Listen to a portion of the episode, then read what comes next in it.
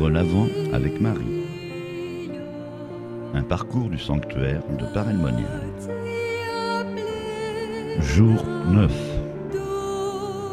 Comme j'ai déjà eu l'occasion de le redire, Saint Louis-Marie donne un fondement théologique très précis et très catholique à sa vraie dévotion à la Vierge Marie.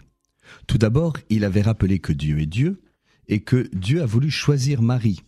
Et il a resitué le mystère de Marie dans le mystère de Dieu. Après avoir défini et rappelé la dévotion catholique à la Vierge Marie, il va fonder sa dévotion et l'originalité de sa dévotion à la Vierge Marie en parlant de la vraie dévotion ou la dévotion parfaite. Avec deux vérités fondamentales qui explicitent cette dévotion. Tout d'abord, il rappelle la nécessité de renouveler le baptême au numéro 126.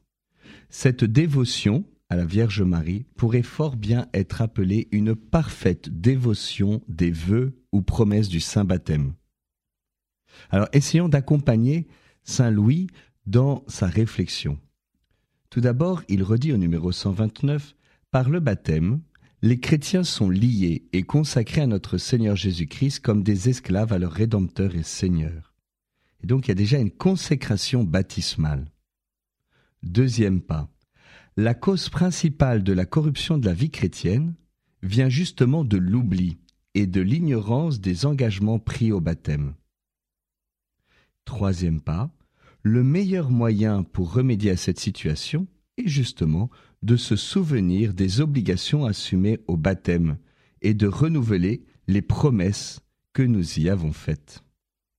D'où la nécessité de renouveler le baptême pour renouveler la vie chrétienne. La deuxième vérité qui fonde sa dévotion à la Vierge Marie est que le meilleur moyen pour renouveler son baptême, c'est justement de se consacrer à Marie. Pour renouveler sa consécration à Jésus, Saint Louis-Marie propose de passer par le plus parfait de tous les moyens, qui est la Sainte Vierge, numéro 130, parce que c'est par elle que Jésus a voulu venir à nous.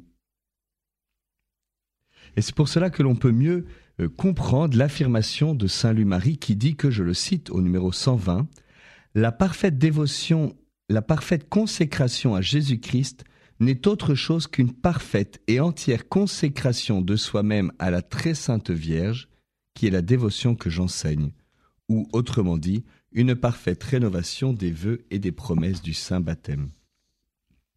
On peut résumer en disant qu'en fait, euh, on se consacre tout ensemble à Marie et à Jésus. C'est ce qu'il affirme au numéro 125. On se consacre à la très sainte Vierge comme au moyen parfait que Jésus a choisi pour s'unir à nous et nous unir à lui. Et on se consacre à Jésus comme notre fin dernière, auquel nous devons tout ce que nous sommes, comme notre Rédempteur et notre Seigneur. Autrement dit, plus une âme est consacrée à Marie, et plus elle sera consacrée à Jésus. Marie est le moyen, Jésus en est la fin. Et c'est ainsi que nous pouvons comprendre les termes de la formule longue de la consécration à Jésus par Marie. Moi, Étienne par exemple, moi, Étienne, pécheur infidèle, je renouvelle et ratifie aujourd'hui entre vos mains les vœux de mon baptême. Je renonce pour jamais à Satan, à ses œuvres, et je me donne tout entier à Jésus-Christ, la sagesse incarnée, pour porter ma croix à sa suite tous les jours de ma vie et afin que je lui sois plus fidèle que je n'ai été jusqu'ici. Je vous choisis aujourd'hui en présence de toute la cour céleste pour ma mère et maîtresse.